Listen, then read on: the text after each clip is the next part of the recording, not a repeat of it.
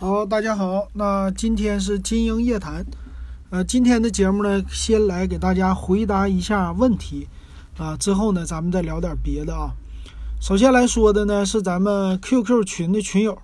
啊，咱 QQ 群是五五二幺二五七四六，啊，这位群友问呢，他说最近想买一个备用机，生活的功能都能都能用，最起码能过关，能打打王者、吃鸡。呃，续航希望可以好点儿，处理器希望能好一点儿，呃，价格在千元以下，千元左右也可以，有什么推荐的吗？嗯，他来问的啊，嗯，价位呢低的话，你可以选的是骁龙六三六啊，呃，骁龙六二五稍微有一点过时了，还有呢，就骁龙六六零的这种机器啊，这都是它的处理器，然后内存呢，现在是配个四个 G 是不成问题的。呃，存储呢可能是六十四个 G 啊，三十二 G 啊，这些都有。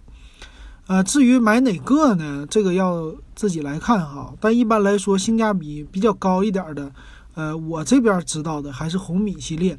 啊，比如说，呃，老一点的红米 Note 五啊，啊，新一点的红米 Note 七啊，小米八青春呐，还有 vivo 的是 Z 一呀，啊，然后最近呢，嗯。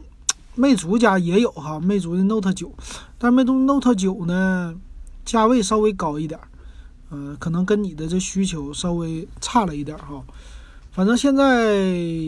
能看到的这机器吧，呃，便宜一点的就是红米 Note 五，它这价格呢八百多块钱儿，啊，相对于来说还是比较有性价比的了啊，在我的。头脑里的想到的这些机器，另外的一些呢就不算是第一梯队的了。就第一梯队的，还有一个是荣耀家的，荣耀的是，呃，荣耀的十青春啊，荣耀十青春。之前它也有一些，但总总的来说呢，它的处理器啊都不算是和六三六比，不算是太好啊。它的那个。麒麟七幺零的现在觉得还行，但是麒麟六五九的这些一般了啊。反正这几大第一梯队的，我建议你选择；第二梯队的就不用考虑了，它毕竟是呃这种千元以下的机器嘛。第一梯队就是华，就是荣耀，华为不要，荣耀啊，OPPO、vivo、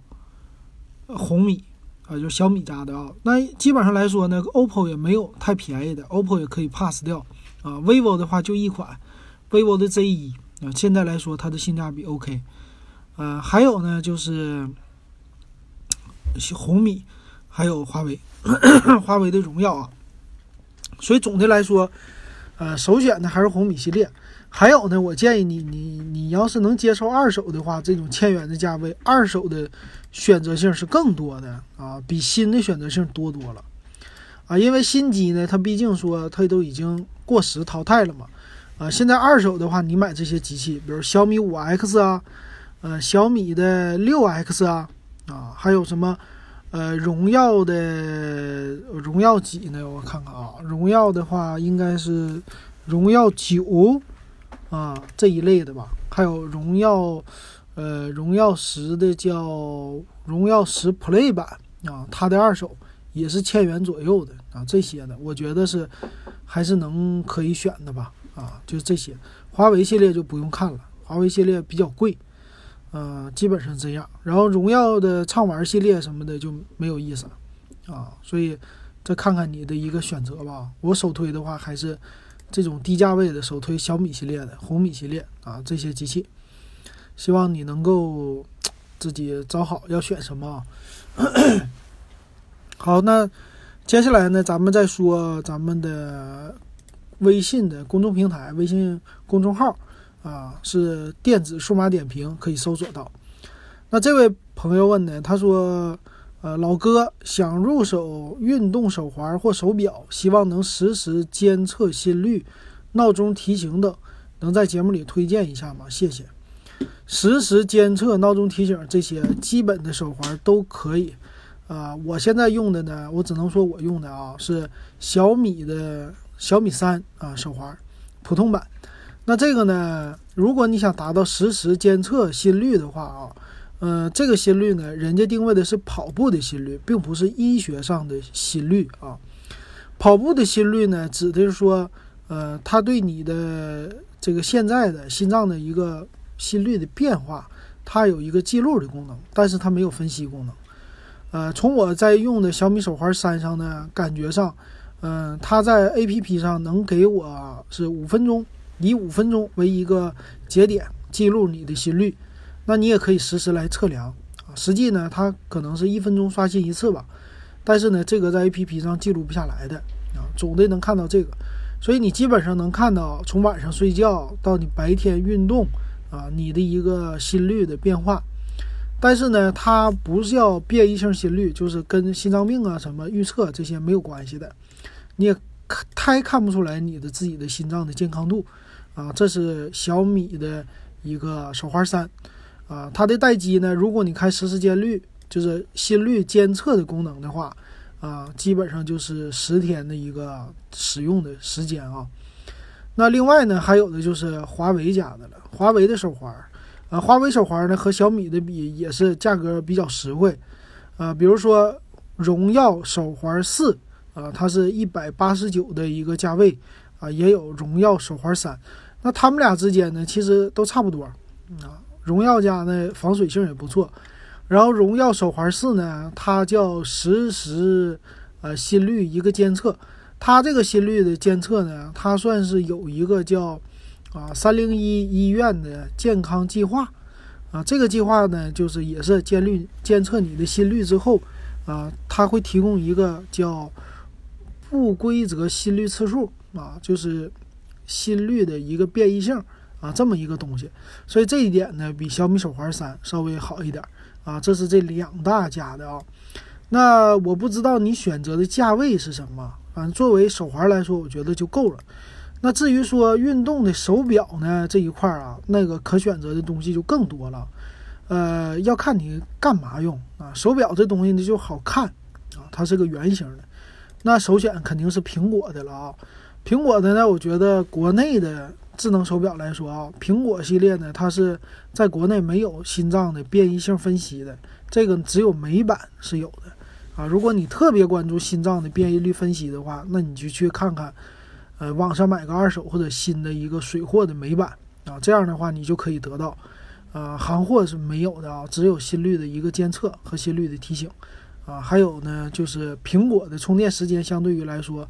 会就长一些吧，啊，可能用个一两天就得充电一次，啊，这种，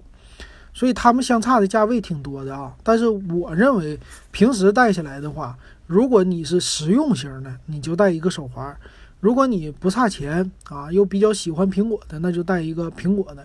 至于什么其他的也有，啊，其他的比如说是华为家，华为的呢，这个售价也不便宜啊，比如说。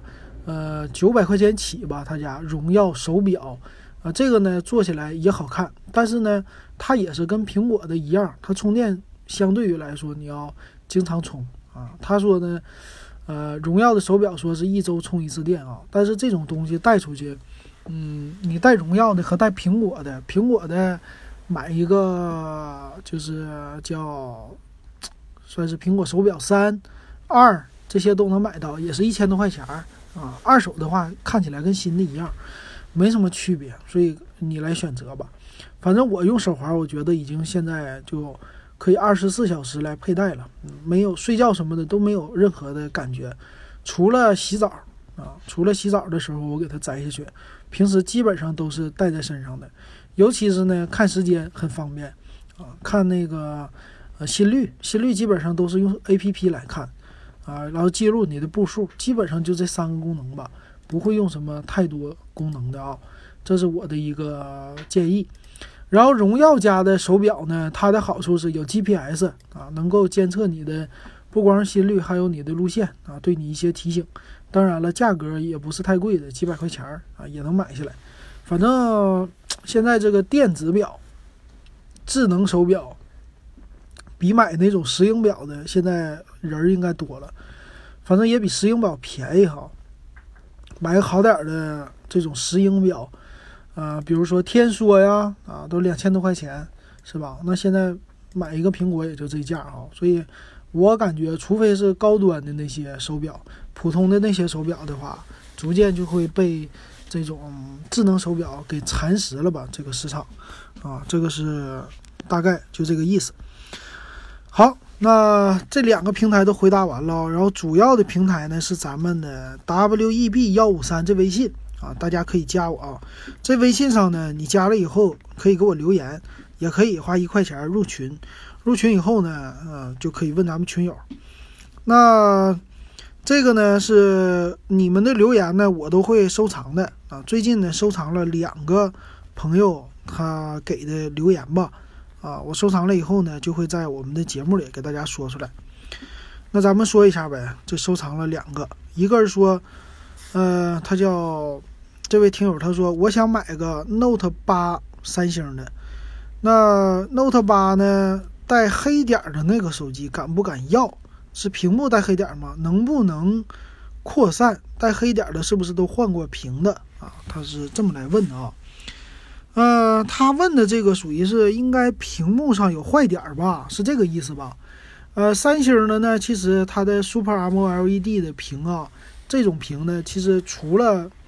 呃有坏点儿的话，一般还容易烧屏啊，这就是这种 M O L E D 的缺点啊。它是用的时间长了以后，在你屏幕背面有像火烧影一样的，这个就是不规则的一个，嗯，你可你可你可以说它管它叫一个斑呢，或者叫什么黑影啊，这些都可以啊。它和坏点是不一样的。那这种屏幕呢，就在白屏下、黄屏下都可能有一些缺陷，呃，所以呢，就这种的二手机，有的时候要看的这块屏是挺重要的哈。所以你说买那带黑点的能不能买？可以买，关键是价位啊。像这种屏，我们都管它叫屏幕有问题的了啊，就是一个这种屏呢，不知道它能使用多久。当然，可能你买下来可能用几年啊，用个一两年也都不成问题啊。烧屏机也能照样用，只是说有的时候它感觉 这个点儿不太好啊，就是啊这一块儿可能会有点问题啊。但是正常使用、显像这些都不影响的啊。那这种机器呢，就是看价位啊，价位你至少得便宜个，你可以跟他讲价嘛啊，就是你这种屏幕有问题了，你是不是得给我便宜三百块钱呢？啊，就是一千左右买到手啊，玩它一年坏了你也不心疼是吧？再说这块屏，呃，一般有坏点的不一定是换过的啊，三星的换没换过呢？主要是来看你的旁边旁边的机器有没有撬开的痕迹。啊，因为现在的手机都属于是全贴合的嘛，这种屏和手机的，就是整个壳都在一起的哈。呃，这种东西呢，就是它有的时候撬开的时候，在机身的旁边啊，不一定啊那么紧实了啊，可能会有一些算是有一些痕迹吧啊，或者说屏幕换了也是有一些痕迹的，不是看不出来的啊，所以这个得仔细啊来看它的机身的两边儿。比如说 iPhone，它换了个机，换了个前面的屏的话，有的时候你在旁边能看到啊，它有一点点被撬的痕迹，或者这屏呢不是那么特别的紧实啊，有一点松动啊什么的，这些都有可能的啊，所以你用可以用这个方式啊来看一看啊。好，也欢迎你再给我问问其他的问题啊，不懂的话随时可以留言。好，那这是我给你的一个回答啊。好。那这个回答完了，下下一位他说，嗯，啊，这是两个建议啊，我们的听友的给我的两个建议啊，这个我只是在这里边给大家说出来啊，我觉得他们的建议挺好啊。一个的建议呢，他说，我想听一期关于家用电脑变迁的节目，群主可以录一期吗？啊，家用电脑，家用电脑呢，主要来说还是呃 PC 和 Mac 啊这两个电脑。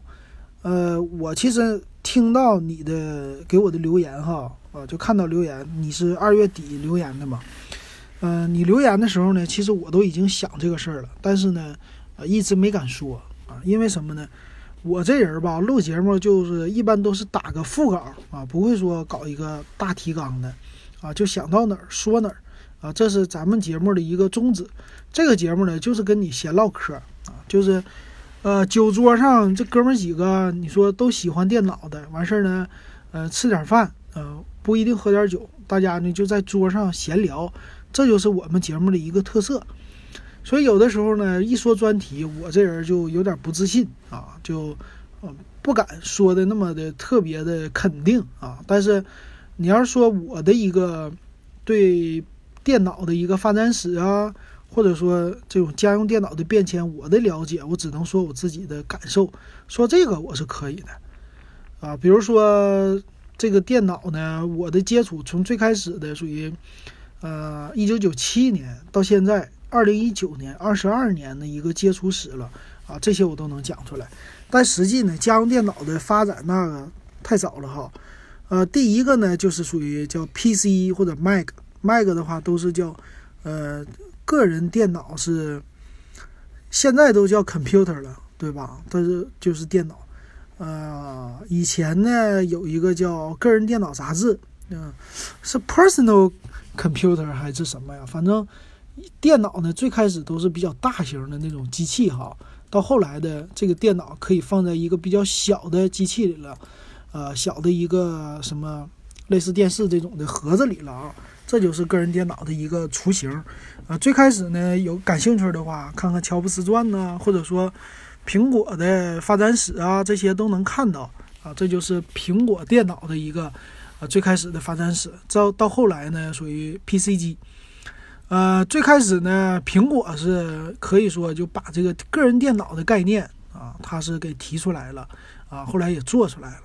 呃，那个年代呢，就七八十年代、七十年代吧，那个时候呢，大家都是玩以玩为主。啊，到后来呢，就大家都看到苹果电脑的一个呃优势了啊，它的这个市场，所以有很多人他们都学习学习学习呢，就变成了啊兼容的，就是。IBM 的 PC，啊，等于说就 PC 机啊，从这儿开始呢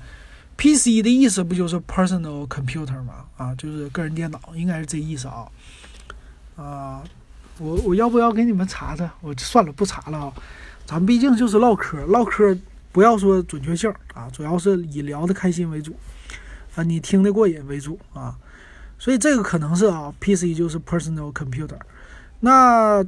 这个东西呢，就从这时候开始的啊，然后进入国内呢，也是八十年代国内引进的。有一些人他们小的时候也接触过，啊，用的什么 DOS 系统啊，Basic 语言呐，啊，高级一点的哈。然后逐渐的呢，就是这个电脑的发展，就是它可以帮你的，呃，实现一些工作，比如说打字啊，排布报表啊，呃，企业里边的分析啊，数据的分析啊这些的。逐渐的呢，它就发展出来了，再加上属于是科技的一个发展，科技的发展呢，这算是什么呀？就芯片呐，各个领域吧，总体在这儿啊，它就自然而然的就这么增长了嘛，啊，就越来越多了啊，越来越多人使用了。其实再到来后来呢，就是九几年了，九十年代呢就开始有笔记本电脑的引入了。其实八十年代也有这个概念想法啊，但是还是，呃，八十年代后期啊，九十年代是笔记本电脑开始推广，推广呢真正普及应该是两千年以后，啊，就是这一个一个时代吧，这基本上就是按照大时代来说，就七十年代提出这个个人电脑的一个概念，啊，八十年代成型啊，就开始大规模的推广应用。呃，公司来卖啊，还有公司上市啊什么的，乱七八糟的，这就是八十年代。九十年代呢，它开始普及啊。九十年代像中国这种国家，普罗大众开始推及。到九十年代末期呢，啊，普及率慢慢的上升。那两千年代呢，就是一个大普及啊，这属于是个人电脑一个增长爆发的，就是一个时代。那到了。二零一零年左右呢，这个属于，呃，电脑的属于衰退了啊。其实到了两千年左右以后，就进入衰退期了嘛。所以那个时候呢，大的里程碑事件就是 IBM 把他们的 ThinkPad 这品牌整体整体来说都已经卖给啊联想了。所以那个时候他就已经预测到了这个个人电脑开始衰退啊。当然了，还有很多很多的品品牌。已经不见了啊，比如说，啊，我们知道的一些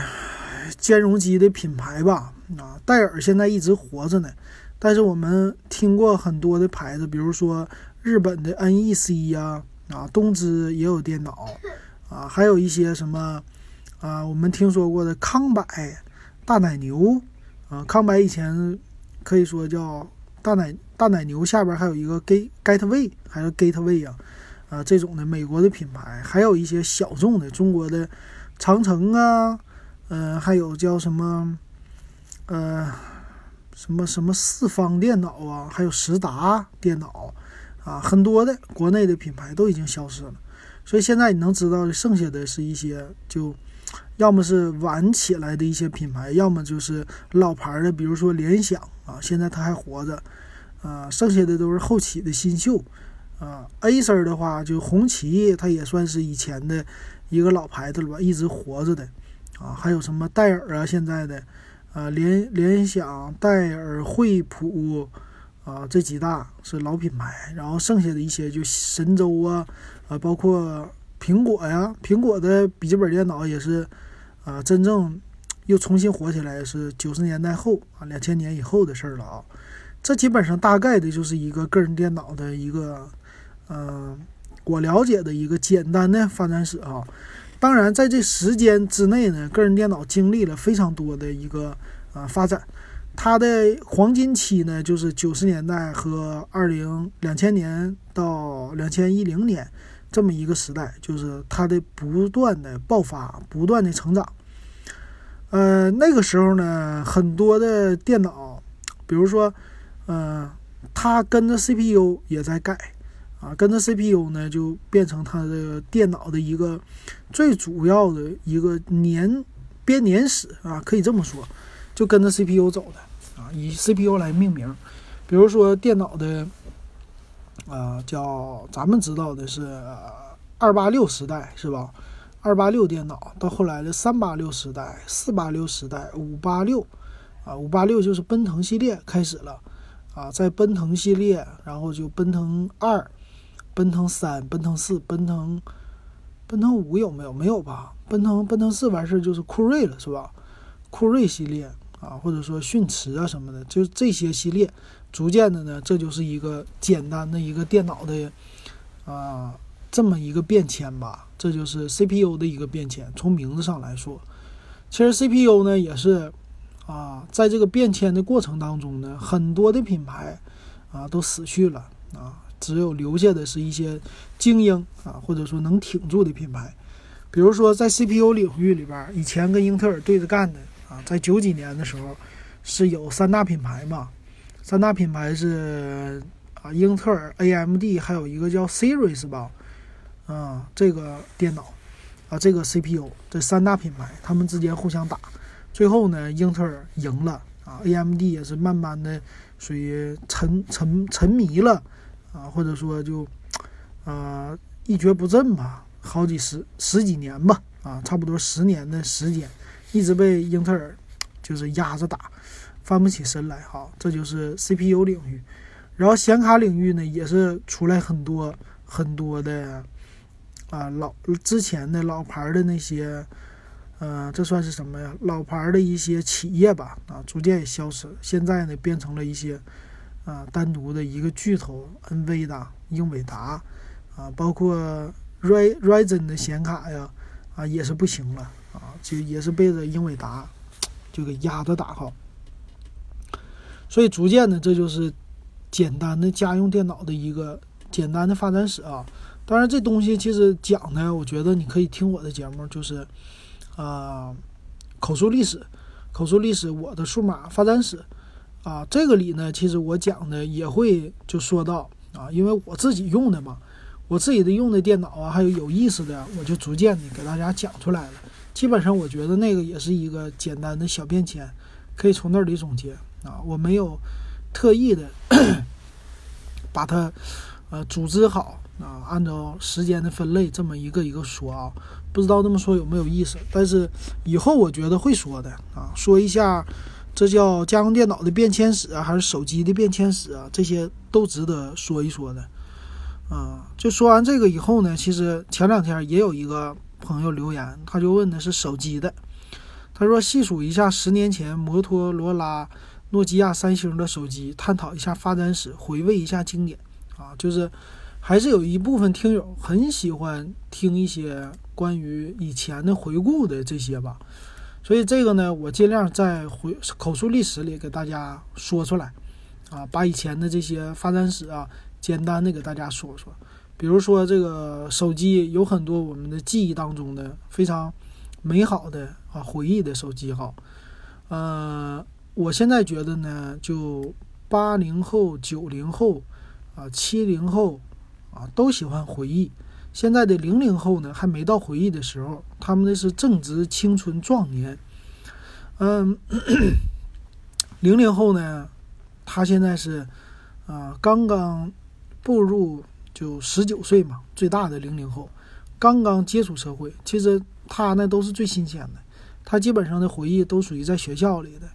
在社会上你要打拼一段时间呢，其实你在回忆的时候是你的青春发展史啊，比如说你过了三十以后啊，过了三十开始你回忆一下年轻的时候的这个事儿，你有这个资格了啊，当然你真正的应该回忆是到六十以后，你再回忆一下，那更有资格哈。但是现在的人呢，都比较怀旧啊。这个不光是我们年轻人啊，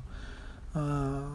也不光中国人啊，不光是，反正全世界的人吧，包括电影啊、游戏啊什么的，这逐渐的话就都有一种怀旧气息在这儿呢啊。所以大家喜欢听一些以前的老东西，玩一些之前的老物件啊，这种东西。比如说上海这边呢，管一些喜欢。呃，比较潇洒的人呢，他们有一个词叫“老克勒”，啊，“老克勒”这词儿呢挺有意思的，就是喜欢爵士乐，老一点的爵士乐哈。所以我待的这城市上海呢，它其实也就一直弥漫着一种呃怀旧的味道，啊，如果你来上海呢，你能看到最新的东西，当然你也能找到很多怀旧的东西，比如说一些老店铺，啊，老的国营商店啊，他们都保留着啊，所以你来上海呢，应该。呃，去发现，所以手机也是这样的哈。手机如果你想怀旧呢，其实最好的一个地方就是淘宝。淘宝上有，你不一定要花钱买啊，你就是每天看一看。淘宝上呢有各种各样的老手机的型号都在淘宝上有啊。这种手机呢，有的说是我是全新的库存，有的呢我是垃圾箱里收来的或者垃圾箱里捡来的啊，我在这上也卖，但是你能买得起啊，这各种各样的东西都有。所以其实看着淘宝呢，就是一个这个手机的一个发展史都能出来啊。当然了，其实我很喜欢怀旧某些品牌的经典机型啊。以后呢，咱们说一说。我这个有网站的，那我之前呢，当然以前说过一次，呃，很早以前了啊，说的是关于那些老机型的一个怀旧。这种怀旧呢，我就找了一个机型，我说它当年的一个配置，啊，其实也是读配置表这种的啊，顺便再说一嘴，啊，这么来的。所以要不要咱们以后也这么出节目？就是有新的这种手机的点评，我们呢也别忘了老手机啊，也有老的手机的这种点评给大家。呃，这个网站呢是老外的啊，他们网站我看。对于老手机的照片啊，老手机的一个呃参数啊，他们都就保留着呢，啊，保留的挺好的，所以到时候我们说一说。它这里呢，可以说品牌非常的全，比如说我给大家念念啊，它按照手机的很火的和不火的这些排名，我知道的手机，比如说它这里提到的三星、苹果、华为、诺基亚、索尼。LG、HTC、摩托罗拉、联想啊，这些呢，有的是能见到，有的没了。还有呢，小米、Google、荣耀、OPPO、Realme 啊，一加、vivo、魅族、黑莓，黑莓死了，马上啊。还有呢，华硕、阿尔卡特啊，中兴，呃，微软，还有沃达丰啊，这是他们那头的卡特啊，Micromax，这都没听说过的，BLU。红旗，什么 Infonis，Infonis，啊，后来的大家基本上都没听过，还有一个 Palm，所以手机的发展呢，有很多经典的机型都在这儿的啊，啊，到时候我我们一个一个给大家说吧，啊，找找几个呃各大品牌，比如说呃三星、诺基亚、索尼、爱立信当年的 LG、HTC 啊，或者说是呃叫多普达啊，多普达是吧？摩托罗拉这些的，包括黑莓啊，我很喜欢黑莓的机器啊，这些呃一点一点的给大家按照品牌啊来说吧啊，以后呃逐渐的你我要是最近这一个月要是没说的话，我也希望大家能够提醒我哈，我就给你们说出来啊。咱们上次的话。诺基亚也说了，诺基亚如果你喜欢的话，可以去听一听。诺基亚有两期的节目，这个简单的说一下诺基亚的一个手机的发展啊，这个是好。那基本上是呢，回答的问题啊，就给大家说到这儿啊。欢迎大家给我提问啊，也欢迎加咱们微信 w e b 的幺五三 w e b 幺五三的微信啊。好，好，那基本上说到这儿呗，咱们就再聊点别的话题哈。我找一找话题。手机领域吧，其实最近也有不少新的品牌和机型要推出，啊，比如说 OPPO 的 Realme 啊，还有一个诺基亚的那诺基亚九啊，五个摄像头的这个预告都已经出来了，包括在京东上都已经预售了，啊，最近的消息也很多，还有呢，就一加的一加七啊，说长的那个样儿，呃，是各种比较你能不能接受的那种样儿哈。啊当然还有什么 Google 的手机啊，这些，还有小米马上要发布的红米 Note 7 Pro，啊，这些很多。那怎么说呢？啊，其实我们的现在很多媒体呀，他们的关注的重点，全部都已经转到手机上了。其实现在你看出来，整个的 PC 机，嗯，它的发展已经很弱了啊。呃，包括就创新这方面就没有什么。太大的一个创新，还有呢，就是它确实现在已经非常耐用了。这个是前两天我们在群里跟大家聊的，就是说呢，现在的电脑啊，这种别说个人电脑还啥吧，笔记本还是台式机，它确实太耐用了啊。一个笔记本用五年，你把它淘汰，你觉得都不为过啊。用了三年，你觉得它还能正常用，只是说你不玩游戏的话，用简单的一些。嗯，发邮件呢，看网页啊，看电影啊，这些都可以啊。这个是什么问题呢？是因为啊，这个个人电脑啊，它的发展到一定程度以后，呃，就是已经非常的成熟了，它的硬件发展已经非常的快了啊。它的硬件的发展呢太快了，软件已经可以说跟不上了，基本上已经满足它的需要了。所以在现在的很多的 CPU 的领域啊。啊，CPU 的虽然每年都在发展，但是逐渐的在加高，啊，包括笔记本领域啊，都是这样的啊，你就看出来，好像大家的关注点，因为它发展的慢了嘛，大家的关注点就逐渐的转向手机了，因为手机的更新的热度更多啊，所以你看呢，显卡现在已经两年一更新了啊，不需要一年一更新了，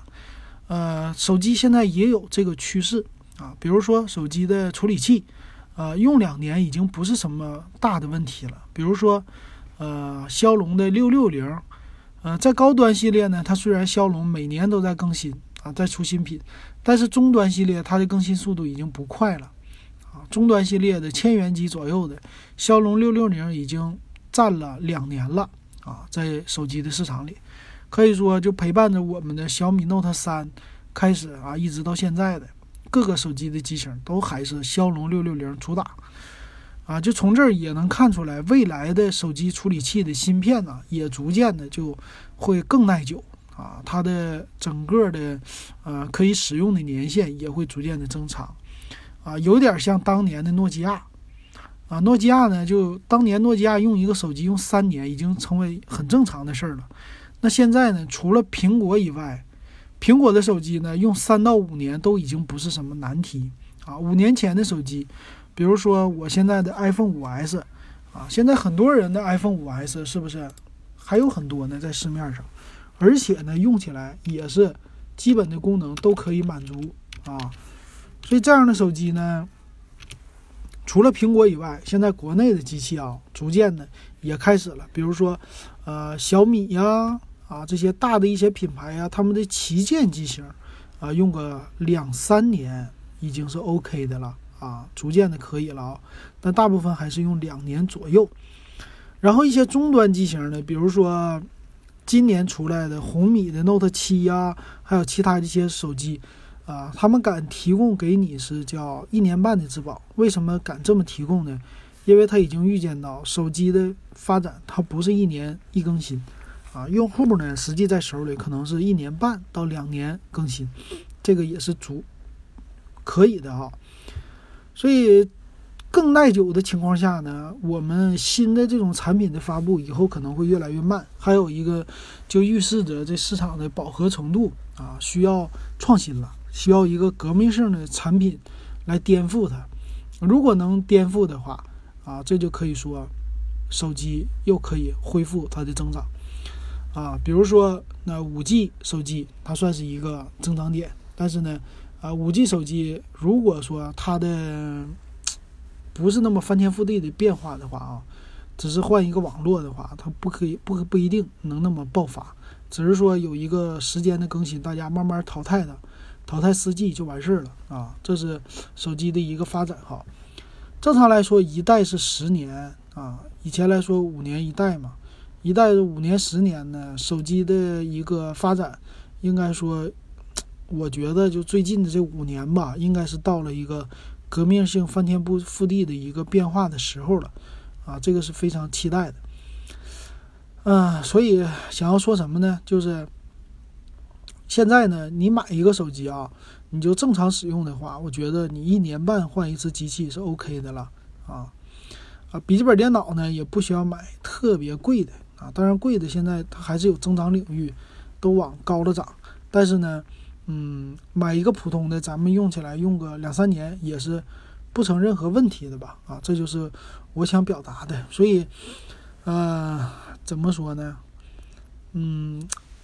不是年龄的问题，就感觉啊，每天看着眼花缭乱的手机，但是呢，我感觉就不会 这种眼花缭乱的程度。不会就这么快的让我的手里边的手机想淘汰掉，因为我发现一个问题，就是无论我们换再好的手机，其实我们常用的 APP 就那么几个，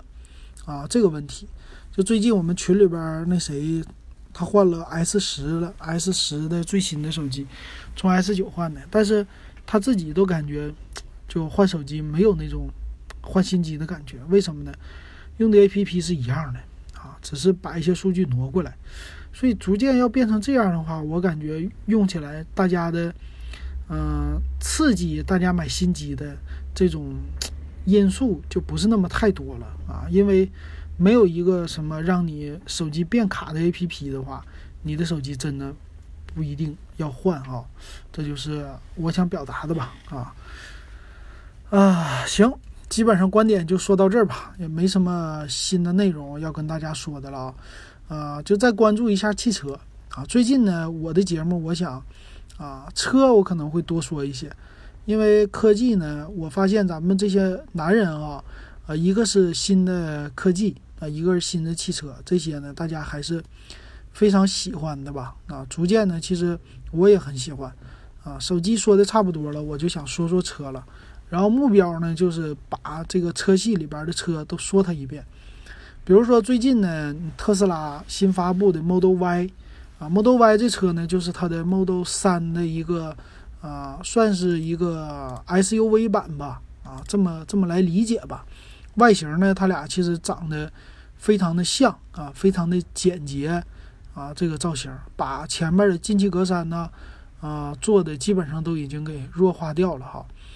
啊，这车呢，我看了一下，车型呢长得那样子，其实。挺憨厚的一种样子的啊，它的整个的车前脸呢和 Model 3很像，但车的侧面呢又和 Model 的 X 啊又比较像哈，呃，总体来说呢还是走的是简洁的路线啊这种的。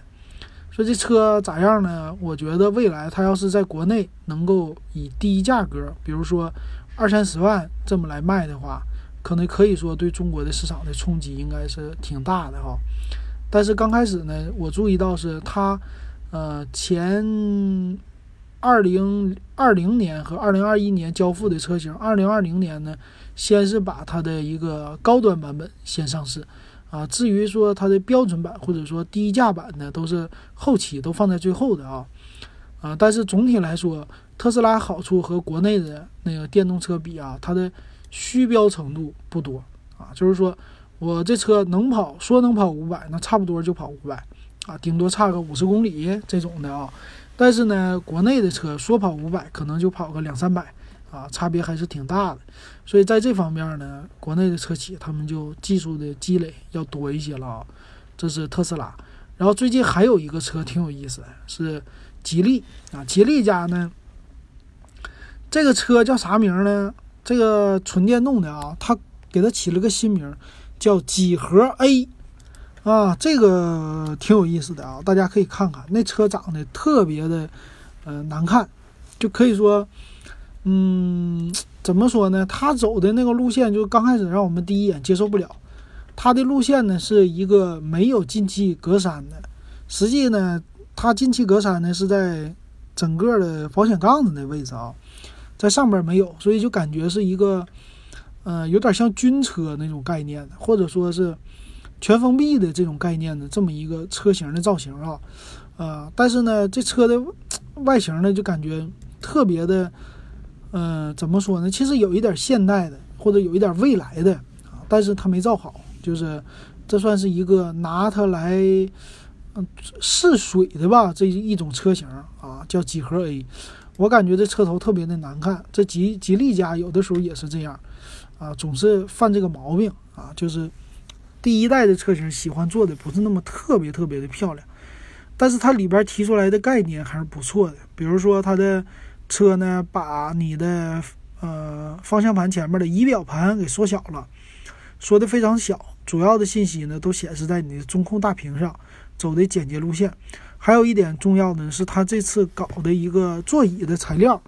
座椅的材质呢，说是用的是类似这种。不是皮的啊，是类似织物的，但但是呢，它的好处是又有织物座椅的优点啊。它呢，比如说它是有什么啊，不不不不容易你吸汗呐，容易给你排气儿啊啊，比较耐脏啊、耐磨呀这些，有各种优点集于一身啊。但是呢，不是真皮的，就可能在国内不一定。会那么受欢迎，所以这个车呢，毕竟它提出来了一种新的概念吧，可以说在国产车领域，或者说在呃合资车的领域，它都有一些新的东西给我们。我觉得这是吉利的这款几何 A 的一个一大特色啊啊，还有呢，就是它车身的后座的玻璃，就是属于 C 柱、D 柱那一块的后边的挡风玻璃，它延长到你的脑袋顶上啊，你延长了很大一块儿。啊，这个呢做的也是可以说像跑车，啊，或者说别人也都没做到的吧？啊，这点都是这款车型值得关注的地方。我感觉这个几何 A 呢，就算是一个试水的车型，看看大家的反应，呃，怎么样？不一定他觉得要卖的好，但是呢，确实，嗯，算是吉利给咱们中国汽车做出来的一些改变吧。吉利家还是挺有，啊，这个。可以说，在国内的企业里边吧，非常有进取的或者说开拓的一个精神的啊。包括，其实我觉得未来啊，吉利家汽车的下一步，它就是应该准备整跑车了。这是吉利呢一直的一个梦想啊。他以前呢的梦想就是，嗯，怎么说，造的吉利美人豹啊，就这款跑车啊，他们家那时候推出的啊。其实国内的很多车型都有一个跑车梦啊，吉利呢是比较踏实肯干的这种的，要造出来一个国民用的一个跑车。他们家现在的领克零三啊，其实已经有运动基因了。未来呢，以这个底盘，或者说在他们收购的莲花什么的这些啊，造出来一个国内的跑车是不一定没有可能的哈，可能未来的几年都有可能。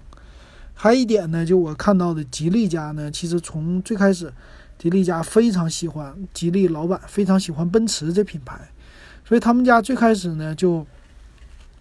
啊用了夏利的那个车型的那种生产线造出来的车呢，但是它推出来的一款还是，啊叫吉利豪情吧，是和奔驰非常非常非常像的，啊，它当年出过一款啊。啊，整个的车的大小，整个车的线条的样子，都是一个呃夏利的样子。但是呢，它就是把车标前面那格栅的什么的改的啊，做的前面后边和奔驰是一模一样的啊，做的非常的像。所以以前呢，我在路上看，我就一看，我说，哇，这就是一个奔驰嘛，啊，这是一个小奔驰。那那个时候很多人可能家用车的买这款车型啊，啊，反正非常多的、非常多的一个故事吧。吉利身上，就未来希望吉利能真的把奔驰的，现在是收购了一些股份哈，未来要是能不能把奔驰给收了啊，这样的话，咱能看到一个国内的集团啊，可以说国人的一个梦想吧，在吉利身上能够实现。所以呢。啊，希望这吉利能够越做越好。当然，他们的车型可以改善的地方太多了，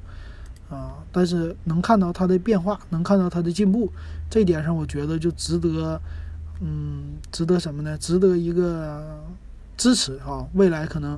我也是，我还挺喜欢吉利家的车的啊。我第一台车是